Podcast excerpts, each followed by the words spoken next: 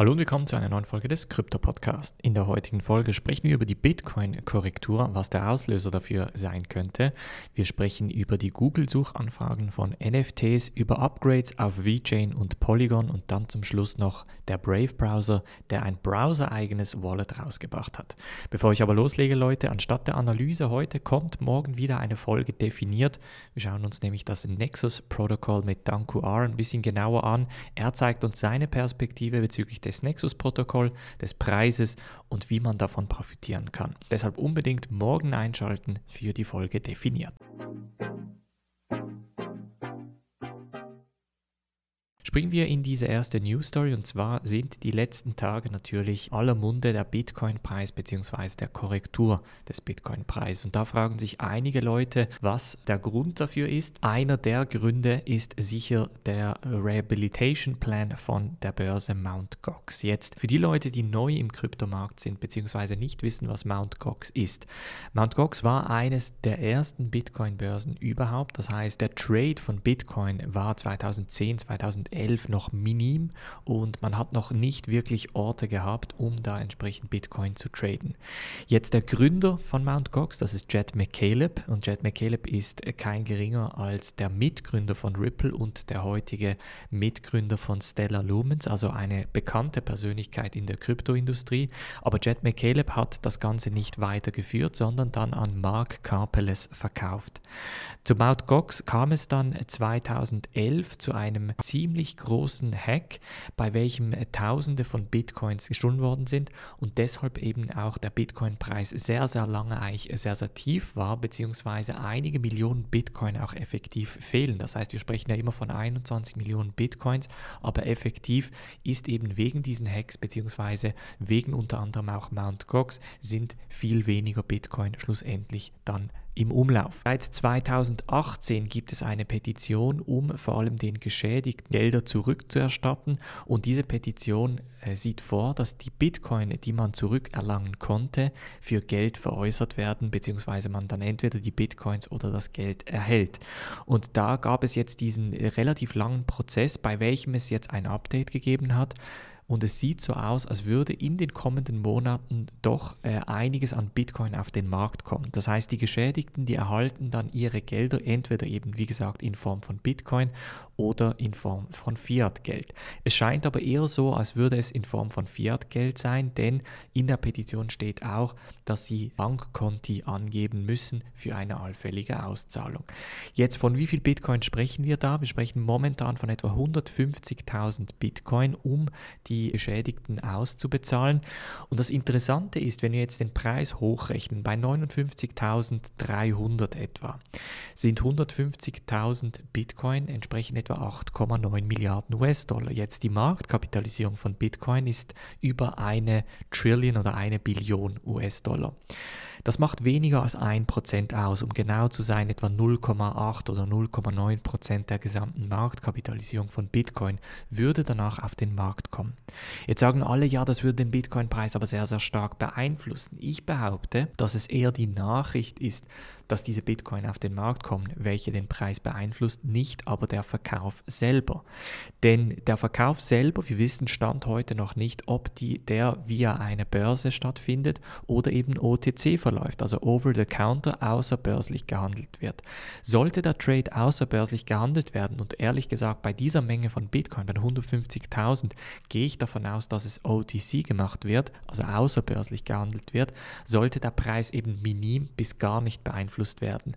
Denn beim außerbörslichen Handel einigt man sich auf den Verkauf von Bitcoin mit einer anderen Partei außerhalb einer Börse für einen fixen Preis. Das heißt, sagen wir, ich biete 9 Milliarden US-Dollar für diese 150.000 US-Dollar, mache einen Handschlag und dann wird das Ganze getauscht. Also das ist natürlich die vereinfachte Version, aber schlussendlich verläuft der außerbörsliche Handel genauso.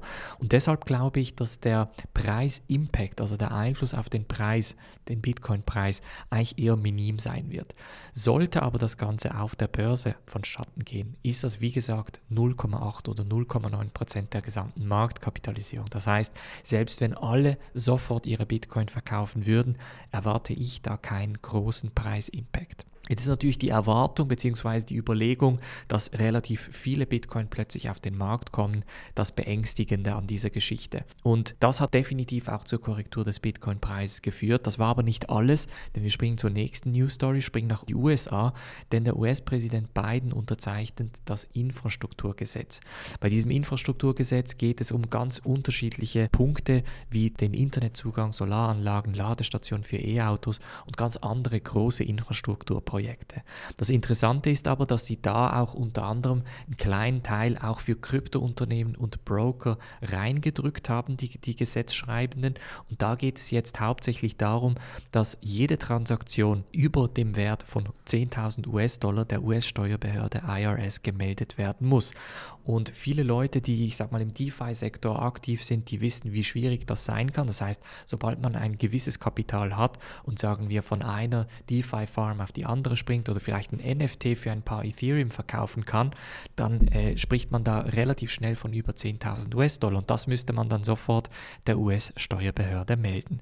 Und da waren genau die Krypto-Influencer vor allem dagegen.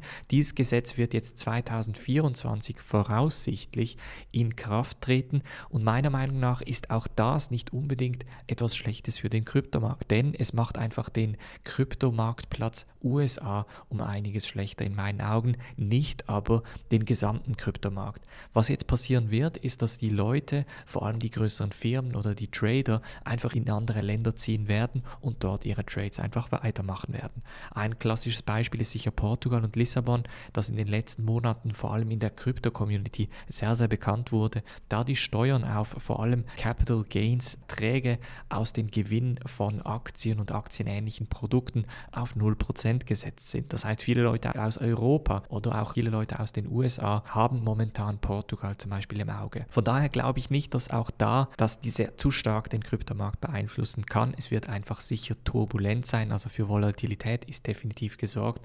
Schlussendlich glaube ich aber nicht, dass es langfristig Bitcoin und oder Ethereum allenfalls beeinflussen könnte. Was allerdings den Preis von Ethereum beeinflussen könnte, ist der Fakt, dass Ethereum Stand heute noch nicht genau klar ist, ob Ethereum als Vermögenswert gilt oder nicht, also als sogenannte Security. Diese Diskussion, die haben wir auch schon seit einigen Jahren. Es geht nämlich darum, dass wenn es als Security betitelt wird, also als Vermögenswert, dass man dann unter das Aktiengesetz fällt und dann entsprechend gewisse Forderungen an Aktionäre oder eben an Inhaber von Ethereum gestellt werden und das wiederum ist ein entsprechendes Problem. Wir springen aber jetzt noch zu etwas Positivem, denn das, was ich in den letzten Tagen ein bisschen angekündigt habe, scheint sich zu bewahrheiten. Denn während der Kryptomarkt ein bisschen korrigiert, steigt der NFT-Markt. Bestätigt ein bisschen meine These, dass der NFT-Markt eher antizyklisch zum Kryptomarkt verläuft. Das heißt, wenn der Kryptomarkt korrigiert, die Preise heruntergehen, steigt das Interesse für NFTs. Wir sehen das hauptsächlich an zum Beispiel den Suchanfragen nach dem Wort NFT oder Non-Fungible Token auf Google. Da könnt ihr einfach auf Google Trends gehen und zum Beispiel NFT und Bitcoin eingeben oder NFT und DeFi eingeben und dann etwa die Google-Suchanfragen sehen. Letztes Mal gab es genau diesen Hype, als der Bitcoin-Preis sehr stark im Mai korrigiert hat.